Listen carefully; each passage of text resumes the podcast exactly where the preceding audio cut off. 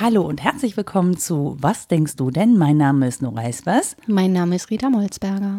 Wir haben heute ein Thema, das hast eigentlich du diesmal angeschleppt. Komm. Jein, War das du so eine- hast, das, das war Reaktion auf deine Nachricht. Wir haben versucht zu eruieren, wie viele Milliarden Themenvorschläge wir noch haben. Und weil es so viele sind, hatten wir alle vergessen. Und dann wollten wir eins neu generieren. Ja. Und ich habe dich angerufen, ne? Ich habe Ja, dich du hast mich angerufen. sogar ich angerufen. noch nie angerufen. Das, Das stimmt. Und ich habe ausgerechnet diesen Anruf auch noch verpasst beim ersten Mal. So, und das war für dich die Stimme des schlechten Gewissens, weil dieser Anruf dich ereilte in einer Situation. Ja, Ne? Und dann hat Nora gesagt, ja, so Schuldgefühle. Ich gesagt, gut, dann reden wir über Schuldgefühle. genau, weil ich nämlich, als Rita anrief, Eier gekauft habe. Ja, so, und nun schämst du dich. Aber Ja. mal Eier, bitte. Schon. Es waren, es waren diese Eier mit der Null aus Freilandhaltung, Bio, aber wir wissen ja alle, dass auch die nur so, also Die sind brownwashed. Genau, das ist halt auch nur so semi-gut in der Form, wenn sie aus Massentierhaltung, egal welcher Form. Ich weiß das, ich habe es trotzdem getan und dann rief Rita an und ich dachte mir, ja, es ist eigentlich scheiße, das zu tun. Ich tue das jetzt Dass trotzdem. du das mit meinem Anruf assoziierst, statt zu denken, oh Gott, sie ruft an, sie hat bestimmt eine Hand verloren oder so. Sie ruft doch sonst nie an. Das, Rita macht Kontrolleier Sag, anrufe, genau. ob ich Eier einkaufe.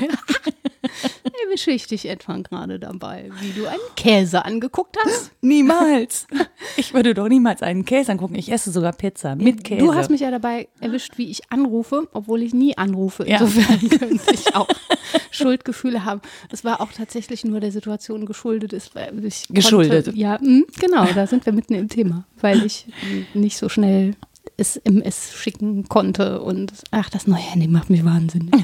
Das ist ein neues, altes Handy. Ich habe Schuldgefühle, Es ist weil immer ich noch kein mein, Smartphone. Weil ich mein, natürlich nicht, weil ich mein Handy nur etwa 16 Jahre benutzt habe und jetzt ist es kaputt.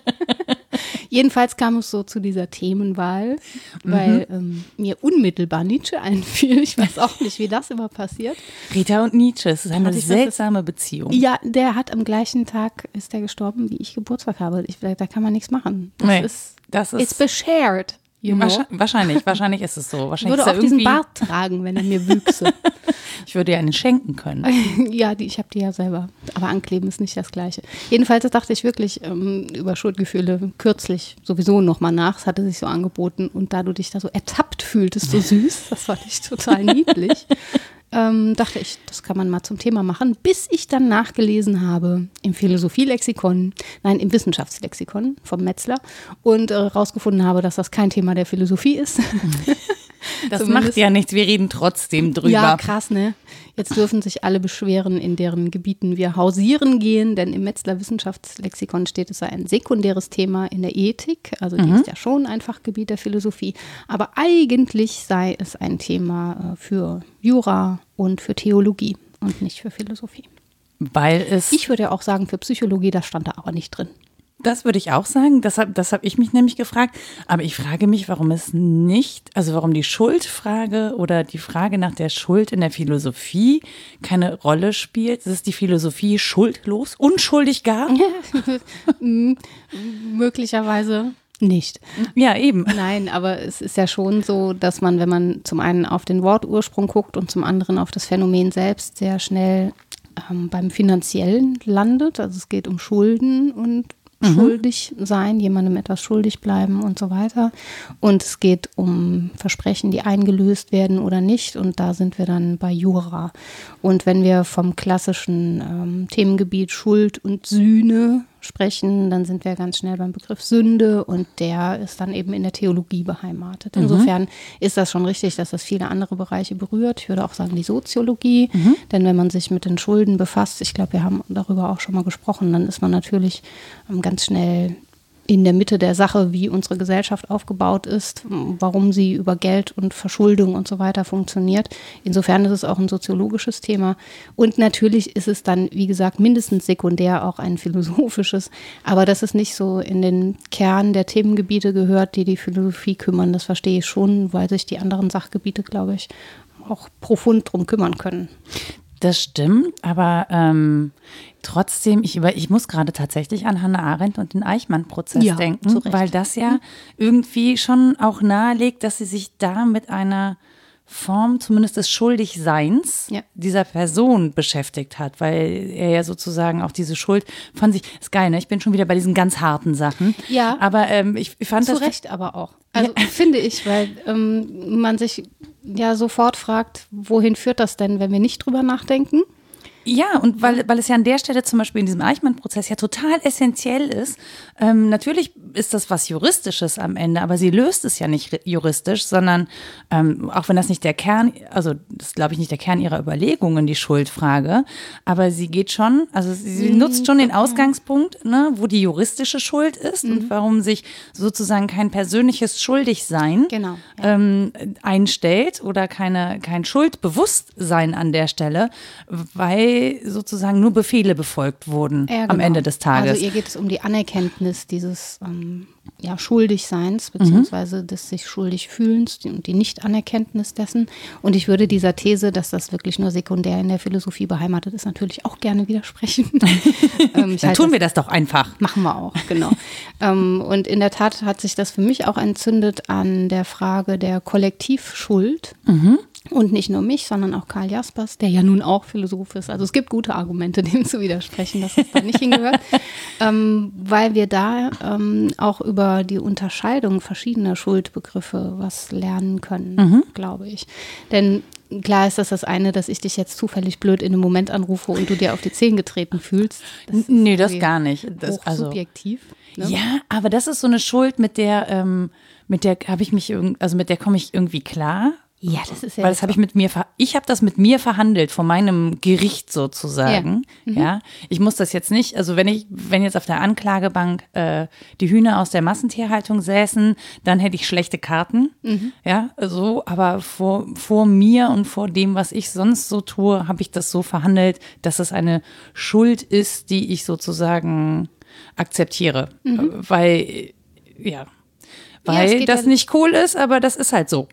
Es geht ja letztlich um Argument. verantwortliche Entscheidungen. Und ähm, bei Nietzsche sind die ersten Kapitel zu diesem Thema tatsächlich auch dem gewidmet, nachzuspüren, woher denn Verantwortung kommt, Mhm. wie wir uns Schuld historisch eingebrannt haben. Das ist nicht schön zu lesen, wie er so über die Foltermethoden spricht und dass sie eigentlich dafür gut sind, uns ein Gedächtnis einzubrennen, damit wir wissen, was wir sollen und was wir nicht sollen. Dafür soll es Folter, das das, ist- Das, ist seine These. Ne? das dass geht aber doch auch Menschen- ohne.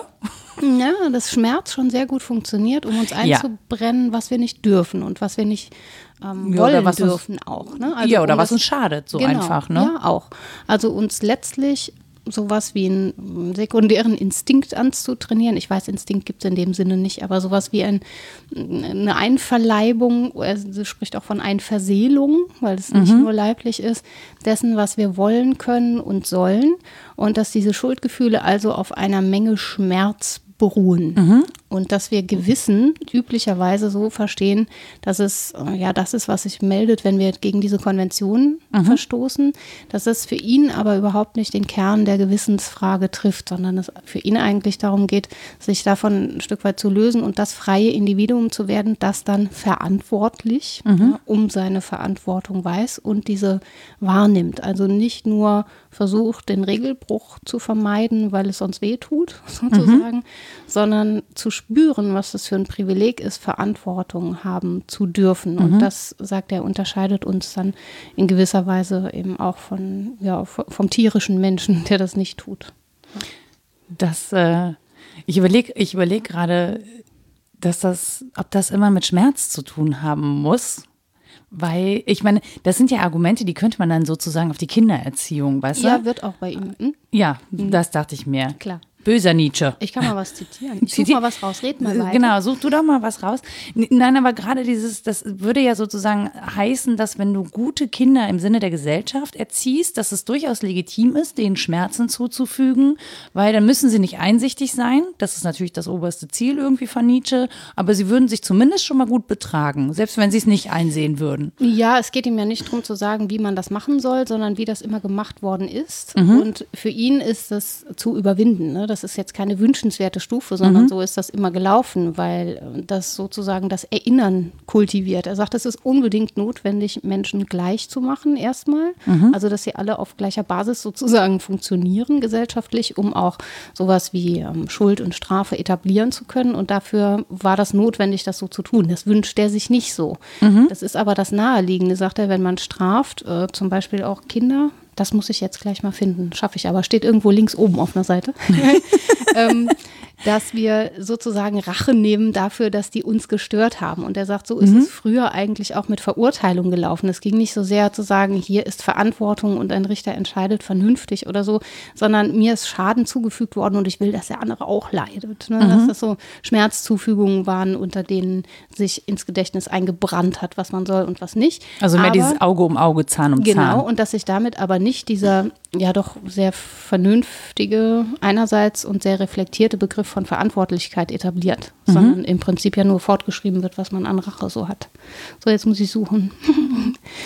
Hattest du denn, du musst jetzt reden, während ich suche. Ja, Hattest so, du musst du länger suchen. ein persönliches Schuldgefühl oder hattest du den Hühnern gegenüber oder dir selbst gegenüber oder gar verrückterweise mir gegenüber sowas? nee, wenn, dann hätte ich tatsächlich äh, den, den Hühnern gegenüber ein Schuldgefühl, beziehungsweise auch ähm, ich hätte ein Schuldgefühl, weil ich handle wieder besseres Wissen. Also ich weiß eigentlich, was richtig wäre oder ähm, ich weiß an der Stelle zum Beispiel auch, wie ich Leid vermeiden kann. Ich weiß, wie ich an der Stelle äh, vermeiden kann, dass Tiere unter meinem Konsum leiden sozusagen. Mhm. Ähm, habe aber immer noch so latent im Hinterkopf, naja, es ist wenigstens Bio.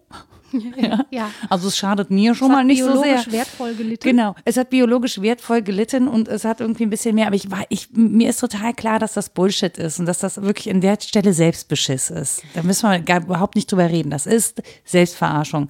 Ähm, ich glaube, ich bin an der Stelle einfach weich mit mir und ja. kann mich da nicht gegen mich selbst verhärten. Das tue ich an vielen Stellen. Aber, aber ist das falsch, weich mit dir zu sein? Also, ich finde, ich könnte tatsächlich ein bisschen disziplinierter sein, was das angeht. Ich ähm, so auch aus, einfach aus moralischen Gründen. Ja, ich will nicht, dass Tiere leiden. Das finde ich total kacke. Und ich finde es auch wirklich doof, es selber zu wissen und es besser zu wissen und wieder besseres Wissen zu handeln. Mhm. Das ist uncool. Ja.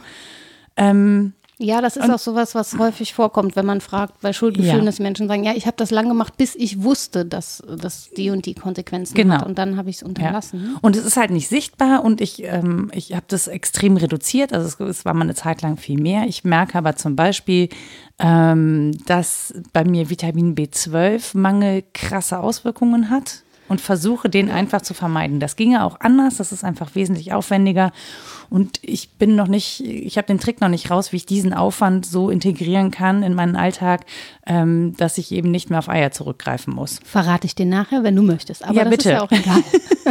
das, war, ja jetzt nur ein konkretes Beispiel. Ich finde die Stelle nicht, ist aber auch wurscht, weil mir, glaube ich, ähm, die Erinnerung schon, die ist ja eingebrannt, die Erinnerung.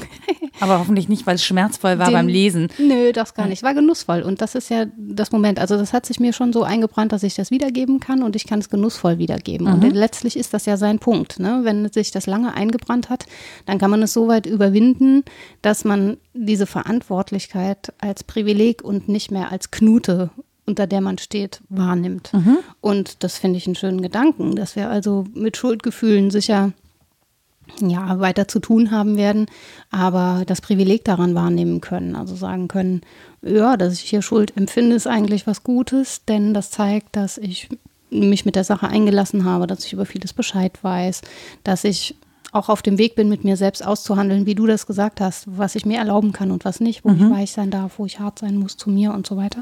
Und dann wird das ja immer mehr zum Privileg. Das finde ich eigentlich einen schönen Gedanken. Und er sagt halt, dieses Privileg der Verantwortlichkeit, das ist eine äh, seltene Freiheit und eine Macht über sich und die nennt er dann Gewissen. Mhm. Also das meldet sich, ähm, dieses Bewusstsein des Privilegs meldet sich als Stimme des Gewissens. Und ich kenne das aus seinem Frühwerk, dass er immer vom bösen Gewissen redet. Mhm. Hier redet er auch vom schlechten Gewissen. Das schlechte Gewissen ist was ganz Übles. Das ist uns irgendwie antrainiert und so unter der Christenmoral etabliert worden und ist was, was uns klein hält und uns duckmäuserisch macht. Das Gewissen selbst ist also die Stimme der Freiheit und hat dann mit schlechtem Gewissen nichts mehr zu tun. Mhm. Und das böse Gewissen im Frühwerk ist das, was einen ständig daran erinnert, sei du selbst. Mach deins, geh deinen Weg und nicht den der Konvention. Also das Ego im Prinzip. Also ist das böse Gewissen eigentlich ähm, der Gegenspieler vom schlechten Gewissen. Das finde ich eigentlich ganz schön, den Gedanken. Mom, mom, mom, mom. Ja, das böse Gewissen. Versuch mir die beiden gerade vorzustellen im Kampf als Darth hm. Vader und Jabba the Hutt oder so. genau. Godzilla gegen, gegen eine andere schreckliche Kreatur. Ja, ich weiß es nicht. Einfällt. Einen Drachen aus Game of Thrones. Oh, ich weiß nicht.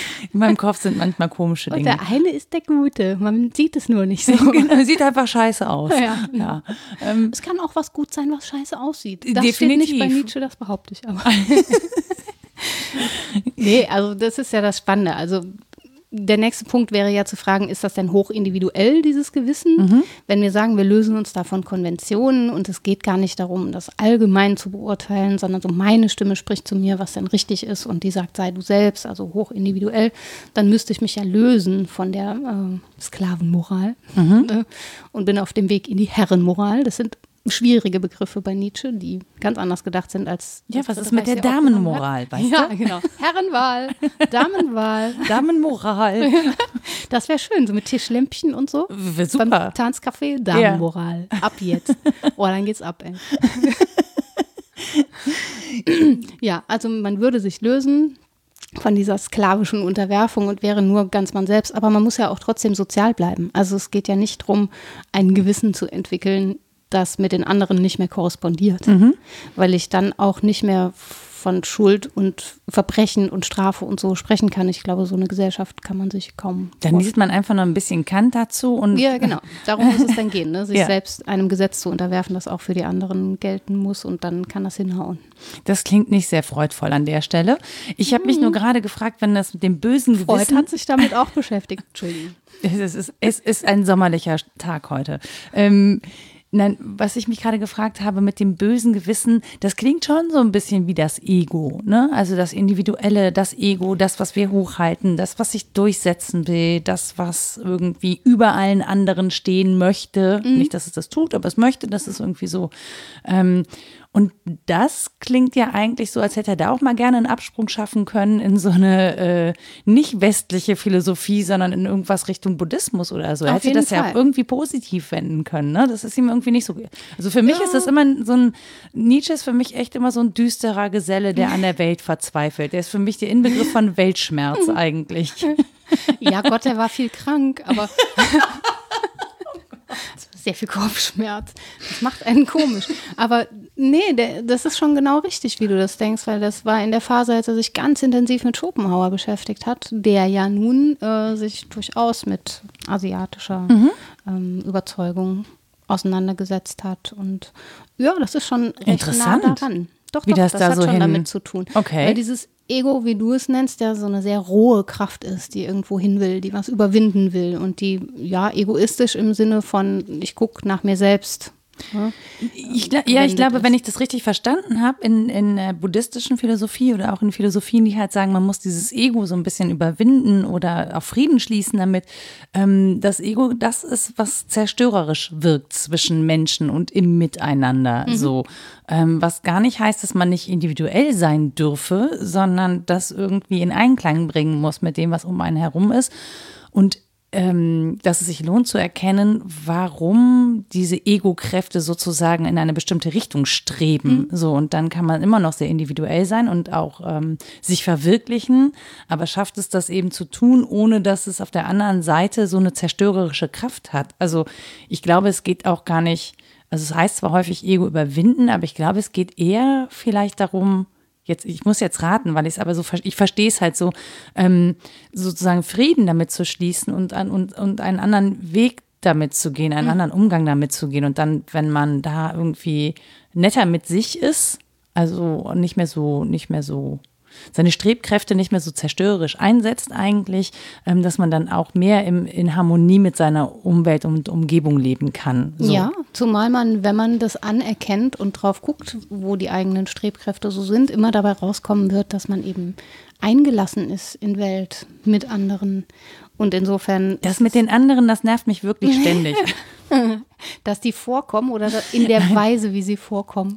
In der Weise, wie sie vorkommen. Das ist aber auch tatsächlich nur so, nur so halb Gag, ja, aber das hat man halt ja zu häufig. Wenig Schopenhauer gelesen.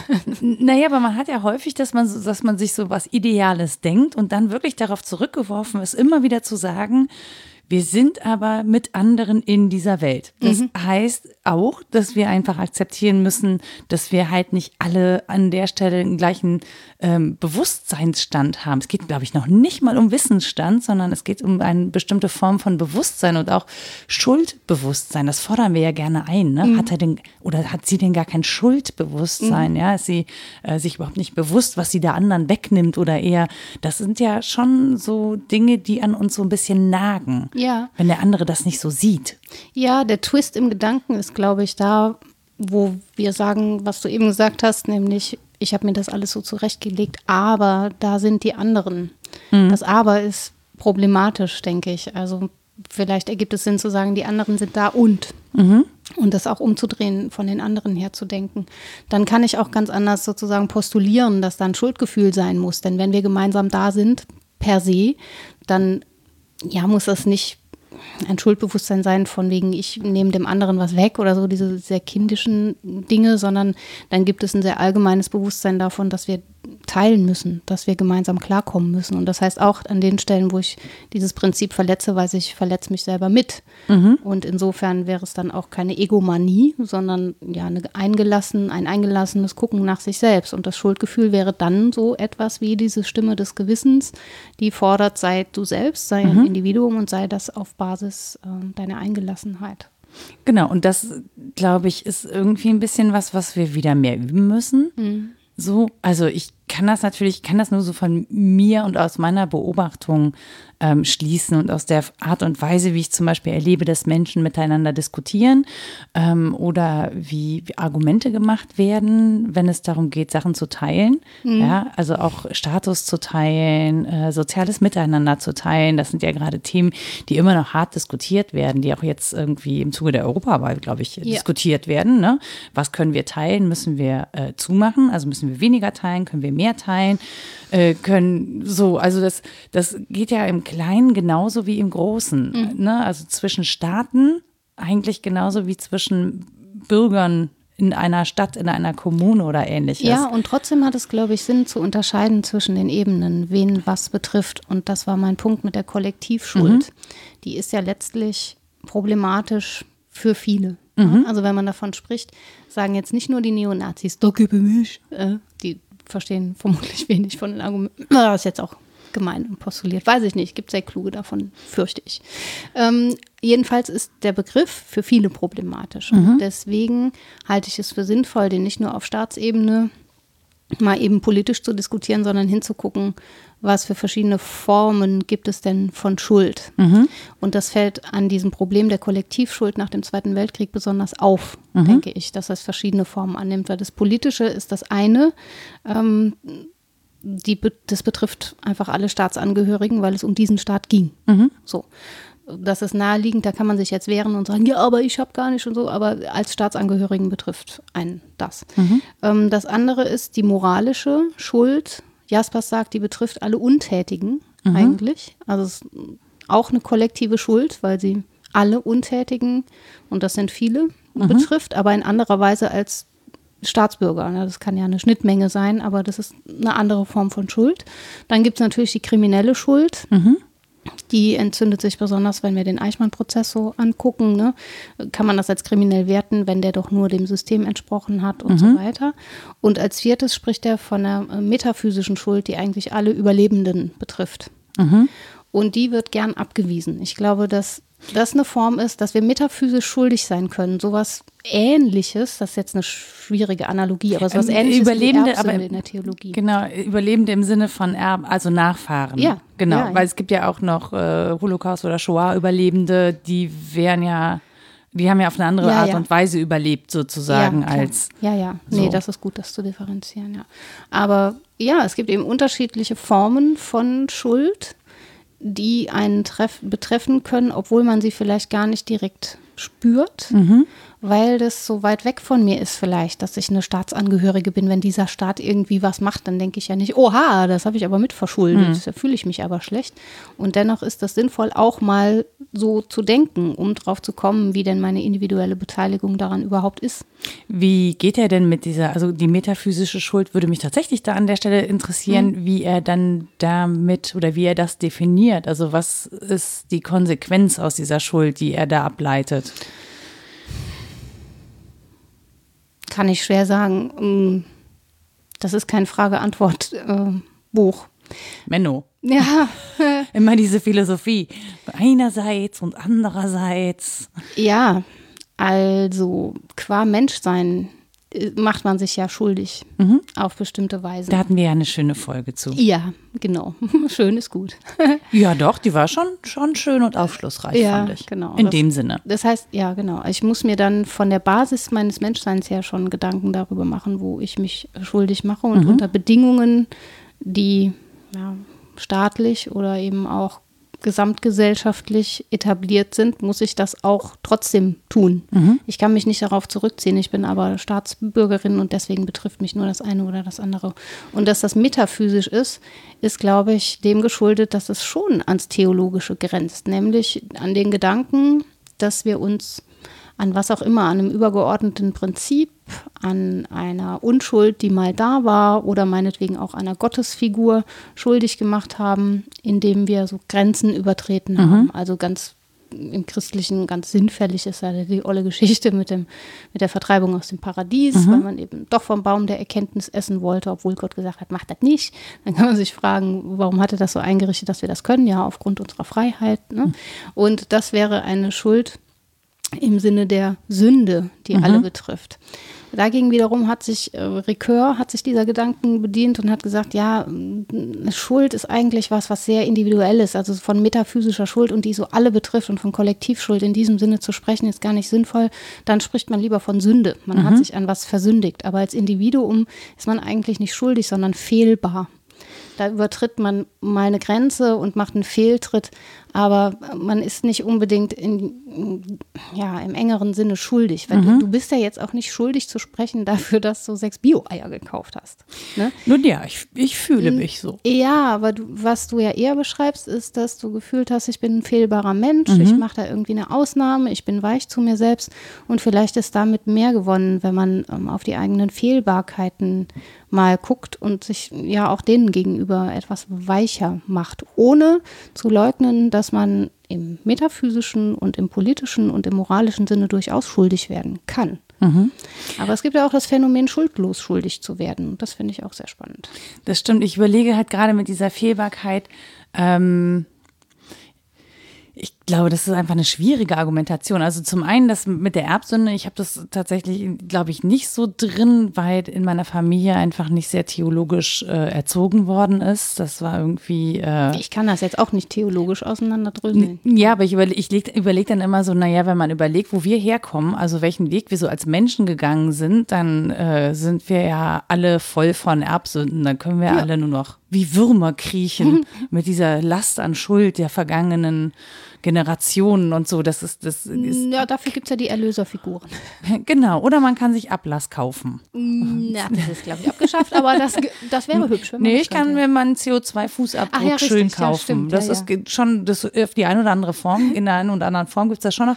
Ähm, genau, das ist das eine. Und das andere mit der Fehlbarkeit finde ich dann auch wieder schwierig, ähm, wenn ich äh, tatsächlich in diesen krassen Ausnahmesituationen wie eben einem Genozid sagen würde, naja, wir sind ja alle fehlbare Menschen, ne? Nee, ja, so ist es ja auch nicht gedacht, sondern da, das betrifft das Individuum. Das Individuum darf sagen, ich war fehlbar, ich war schwach meinetwegen, ich war Mitläuferin, ich habe das nicht gut geschafft zu widerstehen. Das ist eine Form von Schuld, ja, weil sie zu dem Großen beiträgt. Aber es ist was anderes, auf die eigenen Fehlbarkeiten zu gucken oder direkt auf die eigene Schuldfrage zu gucken, denn mit der kann man sich auch viel leichter wieder rausverpissen und sich entschuldigen. Doof gesagt, ne? weil man sagen kann, ja, ich habe ja direkt nichts nichts gemacht, ich habe niemanden umgebracht, da kann alles so nicht. Aber die eigene Fehlbarkeit dabei, ähm, die ist schwer zu übersehen. Ich glaube, dass das auch das ist, was an vielen nagt, wenn sie sich falsch verhalten. Gar nicht, dass sie das Gefühl direkter Schuld haben, sondern dass so ein sehr diffuses Gefühl davon, dass sie es besser hätten machen können und dass sie fehlbar sind und dann richtet sich aber ja mein, mein also ich sage jetzt einfach schlechtes Gewissen, dann richtet sich aber dieses nagende Gefühl ja gar nicht äh, im Mitgefühl auf den oder die andere, sondern eigentlich nur so auf mich selber. Also Ja, dann bleibe ich ja schön bei mir, ne? Genau. Dann sage ich ja so, oh ja, ist jetzt irgendwie unangenehm für mich. Hm? Ja, aber ob das jetzt ange- unangenehm ist für die oder den anderen, das ist mir dann erstmal so, pff, Genau, das finde ich halt die spannende Frage, ob das Ja. ein eher individuelles Ding ist, was man so mit sich ähm, auch ausmachen kann, oder ob das notwendig mit anderen zu tun hat. Wem gegenüber fühle ich mich schuldig? Wo sind meine Fehlbarkeiten verortet? Das finde ich wirklich eine spannende Frage. Ich glaube, es kann natürlich auch beides sein, ne? weil Klar. ja eh nichts schwarz und weiß ist, kann ich mir sowohl selber leid tun in meiner Fehlbarkeit, als auch Mitgefühl mit der Person haben, die dann darunter leiden muss, dass Ja. ich ein fehlbarer Mensch bin oder eben auch mit den Tieren. Ja? Klar, ja. Also das, das äh, glaube ich, kann man, das kann gut beides vorhanden sein. Also ich glaube, wenn das eine Gefühl da ist, dann gibt es keinen Platz mehr für das andere. Mhm. Dafür sind wir grundsätzlich auch zu komplex in unserer Emotionalität. Ähm, aber ich finde, finde schon spannend, was zuerst da ist. Also das frage ich mich halt auch oft, wenn ich über Sachen nachdenke. Was ist eigentlich zuerst da? Denke ich erst an den oder die andere oder denke ich zuerst an mich? Und ich glaube, ähm, dass wir uns ein bisschen selber bescheißen, wenn wir behaupten, es ist zuerst die andere Person, an die wir denken. Weil ich erwische mich auch in ganz an- krassen Situationen, dass ich natürlich auch oft sofort den Gedanken habe, was macht das mit mir? Was Ja, bin, klar. wer bin ich in dieser Situation? Oder ähm, was, wenn mich jetzt diese Schuld träfe? Wie ginge ich damit um? Und das ist, glaube ich, ähm, totaler Ausgangspunkt. Es ist ja auch kein falscher Gedanke, von sich auszugehen. Bei sich anfangen, aber nicht bei sich stehen bleiben, ist ein ganz gutes Prinzip, finde ich. Zunächst mal. Was ich ähm, aber auch feststelle, ist, dass viele diese Pflichten gegen sich selbst gar nicht wahrnehmen, sondern so sehr beim anderen sind, bei der Konvention, bei gesellschaftlichen Erwartungen, dass sie diese Pflicht, sich selbst gegenüber auch mal eine moralische Frage zu stellen, auch ganz gut unter den Teppich kehren können, wenn man die als Pflicht gegen sich selbst dann mit Kant, frei nach Kant auffasst. Und dann kann man sehr gut, ja nicht egoistisch, aber egoman durch die Welt meandern, obwohl man ständig beim anderen ist. Das ist so ein ganz seltsames Phänomen. Das ist wirklich ein seltsames Phänomen. Weil man quasi vergisst, sich zu fragen, sozusagen, ob das richtig ist. Und Weil man einfach sich sagt, der- naja, ich genau. habe, genau, ich habe mich einfach an, an die Regeln gehalten. Ja, weil und- man sich der Konvention ergibt. Und das ist das, wogegen Nietzsche anschreibt. Nicht so sehr ein Plädoyer dafür, egoman zu werden und an sich selbst zu denken und die eigene innere Stimme zu entdecken, aber auch kein Plädoyer, sich den anderen zu unterwerfen oder das vorzuordnen, sondern diese Konvention als das, was sie ist, zu entlarven. Zu sagen, auch unser Gewissen, so wie wir es etabliert haben, ist auf erstens auf der Basis von ganz viel Schuld und äh, Schmerz gewachsen. Das war ja eingangs der Punkt. Und es ist eben gewachsen. Es ist in einer bestimmten Weise entwickelt worden und ist zur Konvention geworden, die sozusagen geronnen ist. Und wir sind es gar nicht mehr gewöhnt, das zu verflüssigen und zu fragen, wo wir selbst und die anderen innerhalb dieser Konventionen eigentlich sind. Und nach meinem Empfinden ist es häufig so, meinetwegen, in, das kannst du überall durchbuchstabieren, in Geschlechterstereotypen oder sonst wo. Ähm, das ist, glaube ich, ein ganz sinnfälliges Beispiel, dass wir gar nicht mehr gewöhnt sind, Konventionen als Konventionen wahrzunehmen, sondern nur noch die Brüche da, wo sie sich auftun, aber nicht so sehr, wogegen die sich richten. Das ist total interessant, als du gerade äh, Geschlechterkonvention gesagt hast, hatte ich so dieses Gefühl, dass ähm, ähm, wir häufig sozusagen mit Schuld und gegen Schuld argumentieren, wenn jemand, ähm, keine Ahnung, eine Frau schreibt irgendwas Feministisches in einem sozialen Netzwerk und dann kommt ein Mann und sagt, jetzt hast du mich diskriminiert. Also du hast dich sozusagen an der, selber an dem schuldig gemacht, wessen Genau. du mich anklagst. Ja. Und es geht nur noch darum, und es klingt ja erstmal gar nicht nach Schuld. Ne? Ja. Es klingt ja erstmal nach einem Statement. Ähm, aber es klingt auch nach einem Vorwurf. Also wenn es einen Vorwurf gibt, dann muss sich jemand schuldig fühlen. Mhm. Und es wird sozusagen nur noch über die gefühlte Schuld verhandelt und überhaupt null über die Sache Ja, oder, genau. oder so über das Mitgefühl. Das heißt, es geht nur noch darum, die eigene Schuldigkeit zu verteidigen, obwohl niemand eine Anklage erhoben hat, im eigentlichen Sinne und auch nicht gegen die Allgemeine. Also plus, ähm, dass wir, dass ja häufig darauf referiert wird, dass das strukturell ist und sich aber Individuen angesprochen fühlen, interessanterweise, aber auf so eine ganz strange Art äh, reagieren darauf, so ähm, als würden sie sich, ich weiß auch nicht, als würden sie sich entweder ertappt fühlen oder als hätten sie das Gefühl, aber ich mache ja schon die ganze Zeit und es ist immer noch nicht gut und jetzt Ja. habe ich einfach keinen Bock mehr, mich anschuldigen zu lassen. Und es ist völlig kontraproduktiv, ehrlich gesagt, da die ganze Zeit mit dieser, äh, mit diesem Hin- und Herwerfen von Schuld Ja, zu genau. agieren. Das Ja, ist genau. irgendwie schwierig, weil du kommst halt nicht zu fruchtbaren und konstruktiven Ergebnissen. Oh, jetzt habe ich fruchtbar gesagt bei Geschlechtergedöns, ne? Ihr wisst, was ich meine. Nee, das ist doch richtig so. Aber ich finde, exakt das ist der Punkt, dass man sich mit dem Schuldbewusstsein, wenn man sich zu schnell anzieht, sozusagen, ähm, auch in eine Falle tappt und nicht mehr über die Sache spricht oder sich nicht mehr fragt, woher es denn kommt, das Schuldbewusstsein und womit es zu tun hat. Zumal man leider sehr selten erlebt, dass jemand auf eine gehörte Anklage, die ja vielleicht gar keine war, beginne jeden Tag mit einem Vorwurf, sage ich. Da gibt es bestimmt Gut geschlafen? T-Shirts. Ich nämlich nicht du. Ja, genau. Punkt, Punkt, Ähm, Punkt. dass jemand daraufhin, wenn er eine Anklage gehört hat, zunächst mal zurücktritt und sagt, okay, warum habe ich das als Anklage gehört? Was ist denn Wahres dran vielleicht und was ist aber auch unwahr daran? Und dann vielleicht sagt, okay, das war wirklich doof von mir. Der Anteil stimmt, aber der andere Anteil, den, den Schuh ziehe ich mir nicht an, weil. Also es passiert so wenig Differenzierung in diesen Punkten, weil dieses Schuldgefühl etwas ist, was beißend ist, glaube ich. Also das Gewissen wird Das häufig auch, ja als was ganz Hässliches vorgestellt, was einen so meh, dran erinnert, dass man so freudlos ähm, was anderes machen müsste als das, was man eigentlich machen will und so. Und das ist schade. Ich würde das positiver wenden wollen. Das würde ich auch. Ich weiß aber zum Beispiel, wenn zum Beispiel jemand, ich habe einen Fehler gemacht, ja, das finde das auch unmöglich, aber es passiert mitunter. Ich mache einen Fehler in einem Artikel. Dir? Ja, mhm. also ich wirklich finde, empfinde das als Affront gegen mich selbst, wenn ich einen Fehler mache. Deine Pflicht gegen dich selbst Ja. ist fehlerlos zu sein. Das ist korrekt. Äh, genau. Und ähm, eine Kollegin oder ein Kollege entdeckt das, was ja prinzipiell einfach wirklich gut ist, Mhm. ja, weil es sollen ja keine Fehler nach draußen gehen. So. Oder von mir aus ist es auch kein Fehler, sondern einfach ein Versäumnis. Ja, Ja. ich habe da irgendwie nicht äh, nochmal nachgeguckt, nicht nochmal nachrecherchiert und habe dann Sachen schwammig formuliert, die man eigentlich hätte präziser formulieren müssen, damit sie nicht missverständlich sind Mhm. oder so.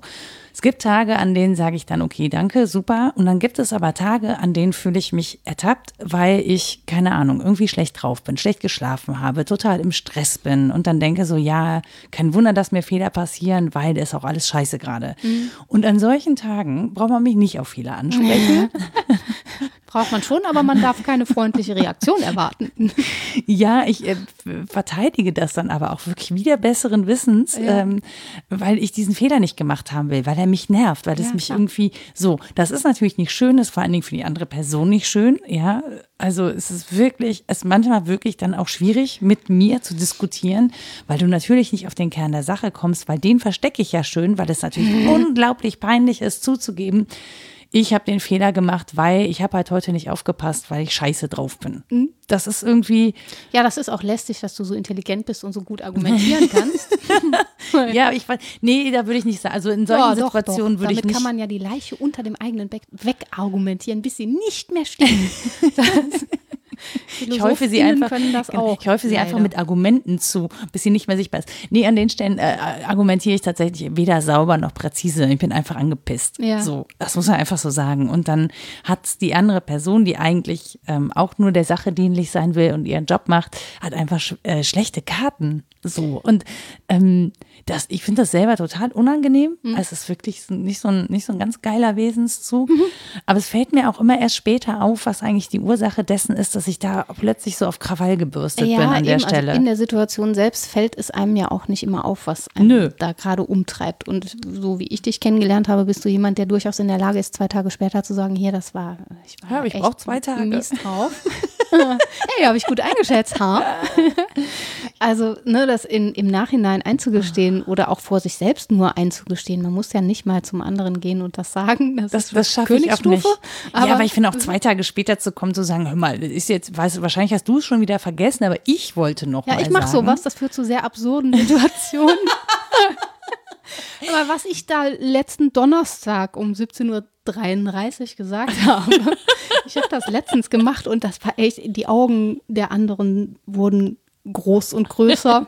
Sie starrte mich an und sagte, was? Was, was tut dir leid? Was? Kann ich mich nicht dran erinnern. Das, und wenn du das gesagt hättest, das wäre doch total egal. Und ich hatte mich über eine Woche, hatte ich mich gegeißelt. Ich erkenne mich darin völlig wieder. Das war so ätzend. Ja, die eigenen Schuldgefühle können sehr lästig sein für einen selbst. Also war letztlich auch nur eine Egomanie. Dann lädt man es einfach beim anderen ab und genau, ist wieder gut. ich habe dir das jetzt gesagt. Entschuldigung, für mich ist es jetzt wieder gut. Jetzt ist die wahrscheinlich eine Woche damit beschäftigt, sich zu fragen, ob ich wirklich gemein zu ihr war. Ja, einfach mal viel von diesem Schuldbewusstsein in die Welt geben. Es wird sich dann schon verteilen. Ich glaube, ich mache das in Zukunft auch alleine, um Ah. diese absurden Situationen heraufzubeschwören. Kennst du das? Ja, ich kenne das. Diese, so- dieses Bekennertum. Ich habe das ganz schlimm. Ja, Ich, ich, würde, ich hätte es gerne. Ich denke dann immer, das ist albern, das jetzt noch zu sagen. Wenn du es in der Situation, also ich wenn du dich in der Situation, wenn du dich in der Situation sozusagen nicht dazu verhalten kannst oder Mhm. Minuten später, ähm, sich dann irgendwie Tage später dazu zu verhalten, finde ich halt wirklich irgendwie peinlich. Ja. Ja, ja, ja.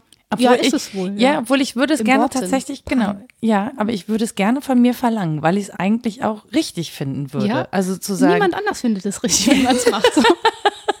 ja, aber man muss, ich finde, wenn man, also wenn man schon einsichtig ist in eine Schuld sozusagen, ja. Ja. wir reden ja jetzt auch wirklich nicht von krassen Kriminalfällen Nein, oder so, ne, sondern von so von, von ja. dieser, von diesem sich an anderen verschuldigen, wegen schlechter Laune, wegen Beschimpfen, wegen irgendwas.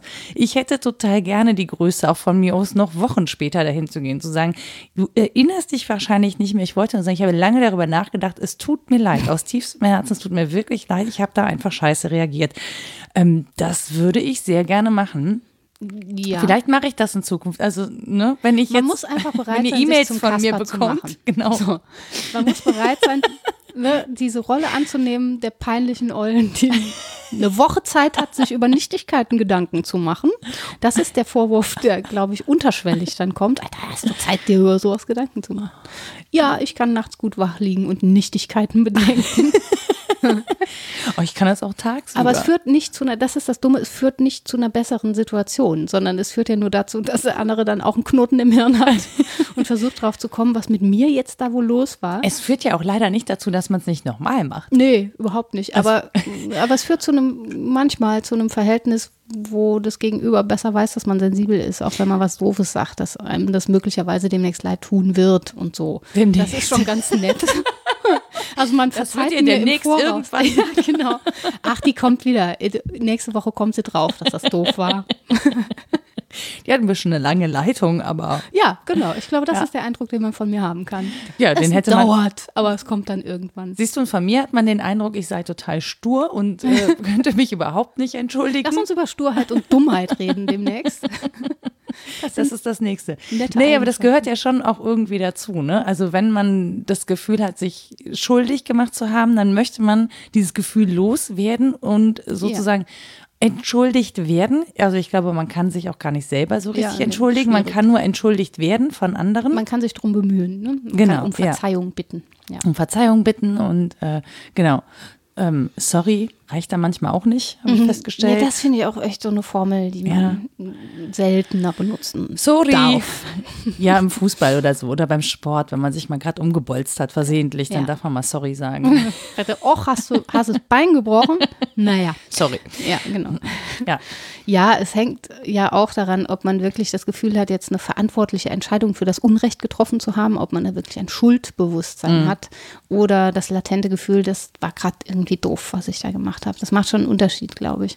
Wenn man wirklich das Bewusstsein einer Schuld hat und weiß, ich habe das in voller Verantwortung falsch gemacht, dann ergibt diese Hoffnung auf Entschuldigung und ein um Verzeihung bitten, glaube ich, egal wann Sinn. Und wenn das Jahre her ist, wenn es Ja. um was Großes geht. Ich überlege gerade tatsächlich, dass ich da wohl noch nicht angekommen bin. Also, dass ich Bei der noch, Anerkenntnis? Nee, ja, doch bei der Anerkenntnis, dass wenn ich mich sozusagen schuldig gemacht habe, es gar nicht darum geht, dass ich irgendwie was verdecken will und so, ne, und unter den Tisch argumentieren, sondern dass es tatsächlich eigentlich eher darum geht, dass man sozusagen der anderen Person dem Gegenüber was aufgebürdet hat oder aufgelastet hat. Und wenn man, wenn man die andere Person mit seiner schlechten Laune bewirft, das hinterlässt ja einfach keine, das wissen wir ja von uns selber, ne? Wenn wir jemandem mit schlechter Laune begegnen, dann hinterlässt das einen Eindruck auf Ja. uns so.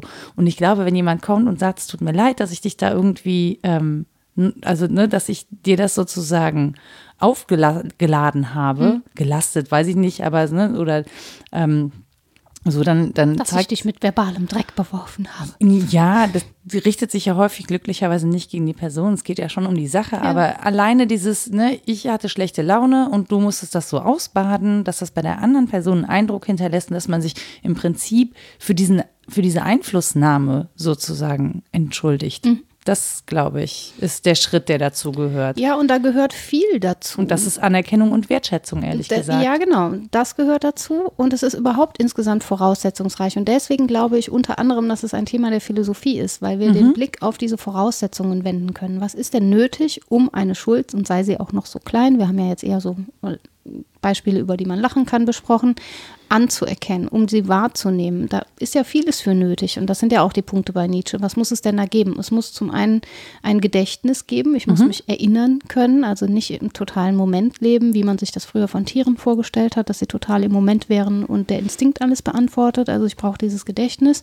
Dann brauche ich gleichzeitig ähm, das Vergessen können, also dem, das Pendant zum Gedächtnis, denn ich entscheide ja sehr aktiv darüber auch, was ich vergessen will und was nicht, aber eben auch sehr unbewusst. Es, wenn ich alles erinnern würde, dann würde sich kein Schuldbewusstsein einstellen, sondern es geht ja auch um Selektion und was mir besonders aufgefallen ist und was nicht.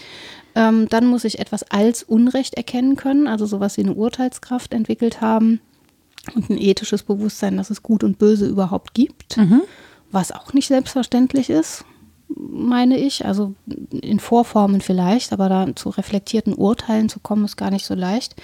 Und ich muss wissen, dass ich über meinen eigenen Willen bestimme. Sonst werde ich mich niemals als Urheberin dieser Handlungen wahrnehmen, sondern werde sagen, ja, an dem Tag war aber auch doof. Ne? Also ich werde mich vielleicht als Opfer von äußeren Umständen wahrnehmen. Aber um zu sagen, das war mein Wille, so zu handeln, und sei er von außen sehr bestimmt gewesen, aber das war schon ich, die das getan hat. Das ist auch eine der Voraussetzungen. Und wenn wir die alle erkannt haben, die Voraussetzungen, und das auf uns anwenden, ähm, dann ist das, wie gesagt, eine voraussetzungsreiche Sache. Dann würde ich mich ehrlich gesagt an den Tagen lieber aus der Welt nehmen, bevor ich mich daran Das möchte die Welt auch. genau, bevor ich mich daran versündige, das auf die Welt. Also wenn das mal eine freie Entscheidung ist, das so zu tun, wenn ich irgendwie Frei weiß ich nicht, aber es ist ein Anteil. ja genau, aber so ja. ne und äh, ich also das Ding ist ich habe dann oft gar nicht, oh, ich würde jetzt gerne Mann sagen, ich habe Mhm. dann oft gar nicht das Gefühl, eine Wahl zu haben, weil ich bin mir an solchen Tagen auch nicht, nicht oft nicht meiner selbst bewusst, ehrlich gesagt. Ja, und es gibt ja nicht zu Unrecht auch die Formulierung, ich stehe neben mir. Also Mhm. Ich kenne das von mir, wenn ich so ganz wenig geschlafen habe, aus unerfindlichen Gründen. unerfindlichen Gründen mit zwei Beinen, zwei Armen und einer unglaublich Genau. niedlichen Krächzstimme. Ja, wenn man äh, das mehrere Tage zum Beispiel oder gar Wochen oder Monate. Äh, ne, Schlafmangel ist einfach was, da Ja. hat man das Gefühl, ich bin gar nicht richtig ich selbst. Ich, Ja. Das habe ich auch schon von jemand anderem gehört, die sagte, ich war nie aggressiv und auf einmal reagiere ich aggressiv. Ich, Mhm. habe noch nie auf irgendetwas aggressiv reagiert. Und man hat das Gefühl, das sei eine Form von Fremdbestimmung. Mhm. Das stimmt ja auch, aber das ist, das bin schon auch alles ich. Ne? Das ist das Doofe, was man dabei merkt. So Aber- würde es auch vor Gericht gewertet werden. Genau, und man kann da gerne sagen, ich, hab, ich war irgendwie neben mir, ich war neben der Spur, ich war gar nicht richtig ich selbst. Ähm, und das ist keine falsche Beschreibung des Empfindens, was man da hat. Und trotzdem ist man im juristischen Sinne immer noch äh, verantwortungsvolle Person für Ja. das, was man tut. Äh, aber diese Voraussetzungs Reich, diesen Voraussetzungsreichtum genauer anzugucken, hilft, glaube ich, um in diesen Situationen, wo es so ist, zu wissen, woran es denn jetzt krankt. Mhm. Also, dass man nicht so völlig unterworfen ist und das Gefühl hat, ich weiß nicht, wohin mit meiner Scheißlaune. hat man trotzdem. Hier, hast du eine Portion, willst du noch was? Komm genau. ruhig ran. Komm, ich gebe meinen Willen auch ab, dann bin ich nicht mehr verantwortlich für das, was ich tue. Ja, ja man würde ja gerne. Also ich würde gerne. Aber ich glaube viele auch. Da ist es, glaube ich, okay, vom Mann zu sprechen. Es, es geht vielen so, dass sie das gern loswerden wollen. Ich, ich glaube auch nicht, genau, ich glaube auch gar nicht, dass es nicht anderen nicht so gehen würde. Aber in alleine vom Ich da zu reden statt vom Mann ist ja schon mal ja. Ne? Ja, ja. Man merkt, dass es ein, das macht was anderes. Man da, kann es von sich etwas distanzieren. Genau. Und, ja, und sich auch mit anderen zusammenschließen. Also so nach dem, wir sind ja alle so, wir haben alle mal einen schlechten Tag. Mhm. Das beruhigt einen natürlich ein bisschen. Aber in dem Moment ich zu sagen, ähm, macht ja schon wieder was mit Bewusstsein und macht es auch wirklich unbequemer, ehrlich ja. gesagt, weil man sich damit dann natürlich so ein bisschen isoliert, aber auch sich bewusst wird, dass das in und mit der eigenen Person zu tun hat ja, und genau. dass das in einem ist und dass das die Dinge sind, die wir nicht gerne angucken, wo wir nicht gerne hingucken wollen, weil wir so natürlich nicht sein wollen. Ne, Wenn es gut läuft und damit störungsfrei läuft, ähm, wären wir alle am liebsten gerne nett zueinander hoffe ich. Und würden uns gerne nicht schuldig machen. Und, genau, und würden uns gerne nicht schuldig machen und so. Wobei manchmal habe ich den Eindruck, dass es anders ist. Also ich habe schon manchmal den Eindruck auch, dass Menschen sich sehr bewusst an anderen schuldig machen wollen, das aber nicht als Schuld empfinden. Ja. Also die, die andere Person zu verletzen, auch verbal oder zu bedrohen, ähm, wird nicht gesehen als ich mache mich an jemandem schuldig, sondern das ist mein Recht, weil ja, genau. ich äh, qua sozusagen, keine Ahnung, Geburt meiner Meinung, meiner Stellung, qua was weiß ich, was einem das Recht dazu gibt, eine andere Person zu verletzen, das aber auch tun und das auch bewusst tun, also bewusst mhm. diese Verletzung mhm. ähm, aussenden. Ja, das hatte ich letztens auch so eine Situation. Ich glaube, ich darf das berichten, weil ich habe darüber mit der betroffenen Person gesprochen. es ging um eine begrenzte Anzahl von Plätzen für die Teilnahme an einer Sache und ich habe gesagt, ich habe da letztes Jahr teilgenommen, darum würde ich dieses Jahr zurücktreten, damit andere können, weil ich wusste, da werden wieder mehr Menschen teilnehmen wollen als können. Also dieses Jahr bin ich nicht dran. Und dann sagte die andere, die letztes Jahr auch dabei war, das ist mir scheißegal. ich war früher da. Und dann habe ich gesagt, ja. Und dann hat sie gesagt, ja, das ist doch mein gutes Recht. Ich habe halt ne, die Liste hier aushängen sehen und First Come, First Serve. Verstehe mhm. ich überhaupt nicht, dass du dich da zurückziehst. Verstehe ich nicht. Und dann habe ich es ihr erklärt und sie hat gesagt, nö, versteht sie aber immer noch nicht. und ich habe gesagt, ja, ich verstehe deine Haltung eben als Rücksichtslosigkeit und ich bin kein rücksichtsloser Mensch, mhm. möchte das auch nicht sein. Und selbst das hat sie nicht gestört. Also sie hat gesagt, ja, ja, das möge schon sein, dass sie so ist, aber das, ähm, ja, dann kam eine meiner Lieblingsformulierungen, nicht, ich bin halt so. Mhm. Das ist wirklich was, wo ich häufig schlecht drauf reagiere, mhm. wenn das jemand sagt. Das ist halt so, oder ich bin halt so, halte ich auch für wirklich schwache Argumente. Ja, und dann fiel mir eben auf, dass mir aber auch zu Gebote steht, diese Argumente hin und her zu erwägen und mhm. dass ich mit einem, wie soll man sagen, mit einem Sinn dafür, was Rücksichtnahme wohl bedeuten könnte, mhm. durch die Welt laufe und dass ich in meinem Bewusstsein, dann bin ich wieder arrogant geworden, dadurch das bessere Leben habe. Mhm. Weil ich das kann. Und weil ich glaube, dass sie das auch gehört hat. Ja, natürlich. Und das so ist ja auch ein bisschen mies. Das ist ja, ja, ne? Das ist dann schon wieder so eine Arroganz, die sich übersetzt. Egal, nee, was man sagt. Da wird es halt wieder psychologisch, ne? Vielleicht, da kenne ich mich nicht gut genug aus, aber es war auf jeden Fall keine angenehme Situation mhm. und trotzdem eine, in der wir uns jetzt noch begegnen können und uns mhm. freundlich Hallo sagen können. Wir wissen halt, wir können nichts miteinander anfangen, mhm. weil wir wirklich nach unterschiedlichen Prinzipien fun funktionieren. Aber zu sagen, ich habe eben einen Sinn dafür entwickelt, wie mein Handeln andere betrifft und möchte mhm. darauf auch Rücksicht nehmen und du nicht, ähm, ist ja erstmal keine wertende Aussage. Das mhm. macht dann die Wertung macht derjenige, der es hört, vielleicht. Also das als abwertend zu betrachten. Ich habe es ganz ehrlich nicht abwertend gemeint. Ich fand das sehr spannend. Mhm. Also ich war vom Kopf gestoßen, dass man dieses alles auseinanderlegen kann und dann trotzdem zur Antwort bekommt, das ist mir egal. Das Mhm. fand ich wirklich irgendwie auch faszinierend, dass einem das egal sein kann. Aber mir steht das nicht zu Gebote. Ich werde kein Mensch, dem das egal ist. Mhm. Und dann ist das eben so. Wir sind da unterschiedlich eingerichtet. Was ich wohl schlecht gefunden hätte, wäre der Verzicht auf dieses Gespräch. Ja. Also jetzt rauszugehen und zu sagen, wart ne miese Olle. Oder sie wäre rausgegangen, hätte gesagt, boah, ist die Filmschicht. Ne? Was für eine grässliche Eule. Ja, genau.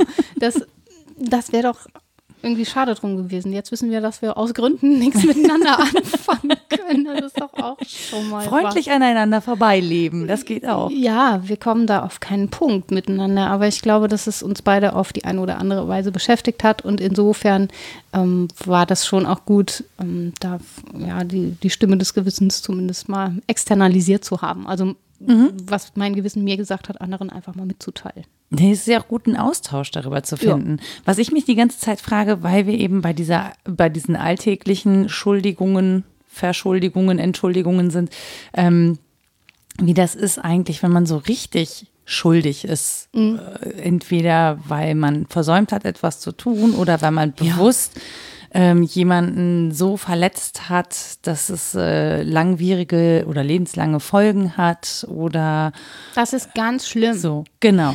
Und das ist so ein Ding, wo ich, ähm, das, ich kann mir das kaum vorstellen. Das ist natürlich, was wir eigentlich vermeiden, wenn es möglich ist. Als, äh, würde ich jetzt sagen, gesunde Menschen. Man kann halt auch nicht immer was dafür. Also es gibt auch manchmal wirklich so Konstellationen, die sind so so ungerecht und so bitter.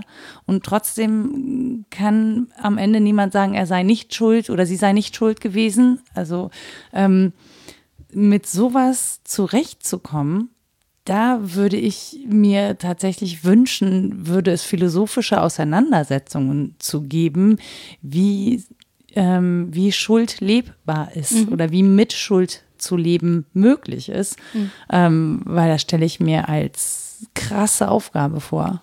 So. Ja, ich glaube, dass das dann wiederum Psychologinnen und Psychologen hauptsächlich beschäftigt, weil es um individuelle Fälle geht, häufig. Also um so Konstellationen, die gar nicht im Allgemeinen zu besprechen sind, sondern die so seltsam verwickelt sind, dass man sich wirklich diesen Fall angucken muss und auch Lebbarkeit für diese Person herstellen muss und nicht im Allgemeinen.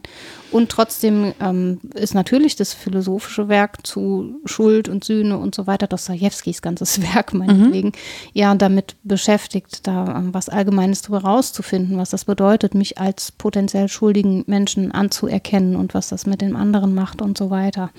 Ähm, David Gräber hat vor gar nicht so langer Zeit darauf hingewiesen, dass dieser enge Zusammenhang zwischen Verschulden im finanziellen Sinne und sich schuldig machen eben auch immer noch aktuell ist. Und was das hieße, ähm, sich Schulden zu erlassen, sich Schuld zu erlassen.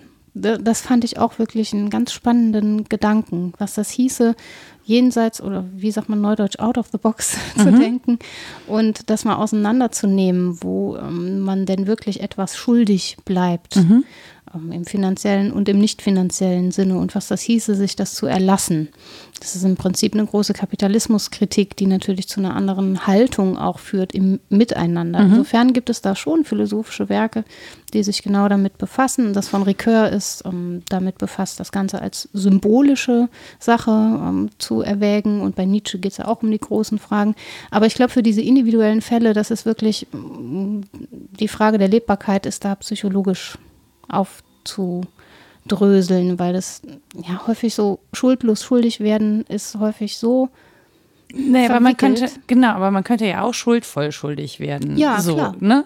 Ja, klar. ähm, ich habe gerade, als du das gesagt hast, ähm, kapitalistisches Aushandeln, dachte ich so an die Schulden, ähm, Reparationszahlungen, die Griechenland von Deutschland haben will, wegen ne, Wirtschaft runtergekracht, so und das ist ja, und da wird's ja wirklich, da wird's ja wirklich total abstrus, weil ja da verschiedene Schuld, also Schuldigmachungen sozusagen aufeinandertreffen, ne? Äh, So, wo, da wird auch nach dem Ursprung sozusagen, dem Ursprung eines bestimmten wirtschaftlichen Niedergangs geforscht. Ja. Wo liegt der eigentlich? Von wo sind wir gestartet? Wann hat sich wer wo schuldig gemacht? Wer hat es schlimmer gemacht? Wer hat es besser gemacht? Ja. Wer hat denn jetzt als erstes den Sand geschmissen? Genau, das könnte man so, das kann, kann man so sagen. Dann sagt man wie im Kindergarten. Aber an der Stelle ist es ja tatsächlich essentiell, weil es das Leben vieler, vieler Menschen betrifft. Und dahin zu gehen und zu sagen, okay, wem erlasse ich denn jetzt welche Ja. Schuld? Ich weiß gar nicht, ob das an Ja, der Stelle was besser so macht. Man kommt ja nie auf eine Nee, Antwort. eben. Das ist Ja, auch da geht es ja nicht mehr um die Sache, sondern das Nee. Mhm. finde ich das Kindische daran, dass man letztlich versucht, die eigenen Interessen durchzusetzen, nämlich entweder Zahlungen zu kriegen oder sie nicht leisten zu müssen Mhm. und dann nicht ehrlich sagt, also mein Bestreben ist, keine Zahlungen leisten zu müssen, deswegen verhandle ich jetzt so lange drüber, welche Art von Schuld wann begangen Ja. wurde, bis das irgendwann in Vergessenheit gerät. Das wäre ehrlich. Ähm, das ist aber im Empfinden vieler gar nicht die ehrliche Sache, sondern Mhm. sie glauben wirklich, dass es darum geht, wer was verschuldet hat oder dass es darum geht, dass sich jemand schuldig zeigt. Also dass sich so Mhm. Griechenland als Kollektiv irgendwie beugen würde und sagen würde, das Wir haben echt unsere eigene Wirtschaft, Entschuldigung, ja, wir haben das genau. ganz schlecht gemacht, könnt ihr bitte Hilfe leisten. Und dann würde man was zahlen, aber nicht, wenn die so stur sind. Mhm. Und das ist so schräg und an der Sache vorbei. So kann, können doch Staaten nicht miteinander umgehen. Ja, aber es, das tun sie ja augenscheinlich. Ja, und ja, das ja. ist ja, das ist ja wirklich das Absurde an der Geschichte. Das heißt, dass man da ja Schuld im wirtschaftlichen Sinne zum einen hat, aber eben auch im metaphysischen Sinne, Genau. eben als diese Form von Erbschuld, die dann auf den Staat nun mal abgewälzt wird und so. Also da werden sozusagen verschiedene Kategorien von Schuld gegeneinander aufgewogen und miteinander in Verhandlung gesetzt, um äh, im Prinzip wirtschaftliche Ziele durchzusetzen. Ab der Stelle wird's, finde ich, absurd. Ja, diese- Darf man da absurd sagen? Oder ich Ja, meine, es ist ja schon auch existenziell. Wieso sollst du das nicht sagen? Naja, weil es für viele Leute ja schon auch existenziell ist und dann gar nicht so absurd, sondern wirklich ganz konkret äh, Leben, Aber das ist ja auch kein Gegensatz. von Es kann ja abhängen. total absurd sein und trotzdem ganz viel mit dem eigenen Leben zu tun haben. Das ist das, ist das Kafkaeske daran, dass man sich so gefangen fühlt. Mensch, gut, dass wir Schloss. Kafka jetzt auch nochmal untergebracht haben. Nee, aber es ist ja wirklich so, Ja. dass man irgendwie versucht, mit Schicksal umzugehen und das gar nicht als selbstverschuldet wahrnimmt und ähm, sich fremdbestimmt fühlt und trotzdem in seinem eigenen Leben ganz wahnsinnig davon betroffen ist. Und das ist ja das, was viele griechische Staatsbürger umtreibt, dass sie das Gefühl haben, ich habe meinetwegen nie irgendwie korrupt gehandelt. Äh, wieso soll ich jetzt beteiligt sein an Korruption im Großen? Das ist wieder diese Frage der Kollektivschuld. Wie, Wenn ich da doch nicht zugehöre, warum soll ich denn jetzt zahlen? Oder diese Frage von Steuern auch ständig, die reichen Steuern, die sagen, ich habe das, ich habe mir das doch selbst erarbeitet, warum soll ich denn da was abgeben oder so? Oder Warum soll ich euch mehr schulden als jemand ja, anders? Mhm. Solidaritätszuschlag, all diese Sachen, die äh, handeln letztlich mit dem Schuldbegriff einerseits, Mhm. Aber auch mit dem Postulat eines Schuldbewusstseins auf der anderen Mhm. Seite. Und das ist das Verrückte, weil ich mh, diese Frage, ob das jetzt Kollektivstaaten überhaupt betreffen kann und in welcher Weise und ob das nicht eine psychologische Sache ist, die mit dem Individuum zu tun hat, aber nie mitverhandelt wird. Nö. Und das ist schade drum, weil ich Und glaube, es wird grundsätzlich ja gar nicht dahin geguckt, so richtig, ne? Also auch nicht in der Differenzierung dessen, was da überhaupt als Schuld definiert wird. Das finde ich Gibt gerade total bestimmt, spannend. juristisch glaube ich schon, dass äh, ganz differenzierte Werke zu vorgelegt werden, wo denn der Schuldbegriff jetzt zu verorten ist und Das, das glaube ich auch, aber ich glaube nicht im Zusammenhang in dieser Diskussion, die da geführt wird. Also da wird das ja dann. Insbesondere da, wo wir sie medial mitkriegen. Also Genau, hinter ja. den Kulissen viel laufen, aber was wir medial mitkriegen, Ja. ist selten profund in diesem Punkt. Genau, und das finde ich, das finde ich an der Stelle schon spannend. Was ich auch spannend finde, dass wir mit, mit äh, veganen Eiern gestartet sind. Jetzt irgendwie in der Vegane Griechen. Äh, nicht vegane Eier, also Veganismus und Eier kaufen. Vegane Eier wären natürlich total in Ordnung gewesen, hätten wir gar kein Gesprächsthema gehabt. Sojamehl und Wasser, langweilig. Ja, nein, aber dass, dass, wir, dass wir von da, von diesem Start aus jetzt in der Griechenland-Krise, äh, weil man die überhaupt so sagen darf, ich weiß ja gar nicht. Das kommt das davon, nicht dass wir keinen Fahrplan ist. haben, weil wir Nee. immer einfach losreden und ich will Sachen unterbringen und du auch und dann, dann lassen wir uns so davontragen und jetzt müssen wir ein Schuldbewusstsein der Sache gegenüber haben, müssen wir?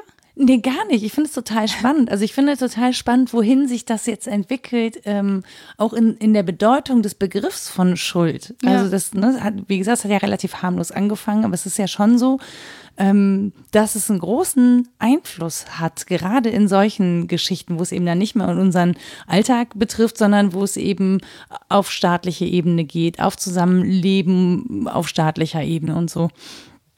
Und dass da dieser Begriff natürlich auch sehr viel verwendet wird und auch da nicht konstruktiv verwendet wird. Und ich mich gerade frage, kann man diesen kann man, wenn man über Schuld verhandelt, kann man das überhaupt in irgendeiner Form konstruktiv tun, weil ähm, wenn wir uns an was verschuldigt haben, mhm. dann können wir die Zeit ja nicht zurückdrehen. Weißt du? Also mhm. diese Sachen sind ja passiert. Das heißt, wir ja, können das zwar im Nachhinein befrieden, aber es ist ja nun mal passiert an, einer, an einem bestimmten Punkt. Das lässt sich ja nicht mehr rückgängig machen. Das heißt, an der Stelle muss man entweder sagen, ich vergesse das, ich gehe darüber hinweg, ich, mhm. ähm, ich erlasse im Sinne von, ne, also ich mhm. erlasse im Sinne eigentlich von akzeptieren. Ich akzeptiere, dass es passiert ist, aber es hat keinen größeren oder keinen nennenswerten Einfluss auf auf uns oder unser Verhältnis. Mhm. So. Und das ist ja eine Fähigkeit, die muss man haben, wenn man nach vorne leben will. Genau, Sonst ist man die ganze Zeit nachtragen. Das ist das mit dem Erinnern und Vergessen, was Nietzsche meint. Und ich würde sagen, das ist der begriffliche Unterschied auch zwischen Vergessen und Verzeihen. Mhm. Ich kann ja etwas verzeihen im Nachhinein es aber nicht vergessen. Und es ist sehr gut, dass ich das nicht vergesse, weil ich dadurch sozusagen eine Sentenz, eine allgemeine gültige Aussage für die Zukunft machen kann. Das soll nicht mehr passieren, mhm. zum Beispiel. Ja, das ja. ist ein großer Satz, der wichtig ist. Ja. Ähm, oder wenn wir auf dem Weg dorthin sind, möchten wir früher einbremsen. Das sind auch Sentenzen, die wichtig wären, wenn wir schon spüren, es kann eine ähnliche Form von Verschuldung passieren oder von, ja, schuldhaften Akten, ähm, dann wollen wir nicht tatenlos zusehen zum Beispiel. Mhm. Und das kann man sowohl politisch als auch metaphysisch meinetwegen verstehen, als Stimme des eigenen Gewissens, aber eben auch als äh, ja, Verfassungsform, in die man das mit hineinschreibt, dass bestimmte Dinge im Grundgesetz stehen, hat, glaube ich, damit zu tun. Mhm. Ähm, die stehen da nicht umsonst. Und dann ist schon etwas gewonnen, obwohl du sagst, man kann es ja nur im Nachhinein irgendwie befrieden. Definitiv. Aber man kann es eben in, in die Zukunft verlängern, dadurch, dass wir vergessen und erinnern gleichzeitig können. Genau, das können wir natürlich nicht, wenn wir die ganze Zeit Schulden gegeneinander ausspielen und aufwägen und jeder mit seinen ja. Schuldkärtchen in der Luft rumwedelt und sagt, aber das ja auch noch und ja, du hast genau. auch noch und da hast du das gemacht und als du das gemacht hast, war das und so. Ja. So, was ja nicht heißen soll, dass es nicht darum geht zu sagen, okay, es muss bestimmte Schulden müssen auch beglichen werden, auch im äh, übertragenen Sinne. Ne? Das ist unbestritten.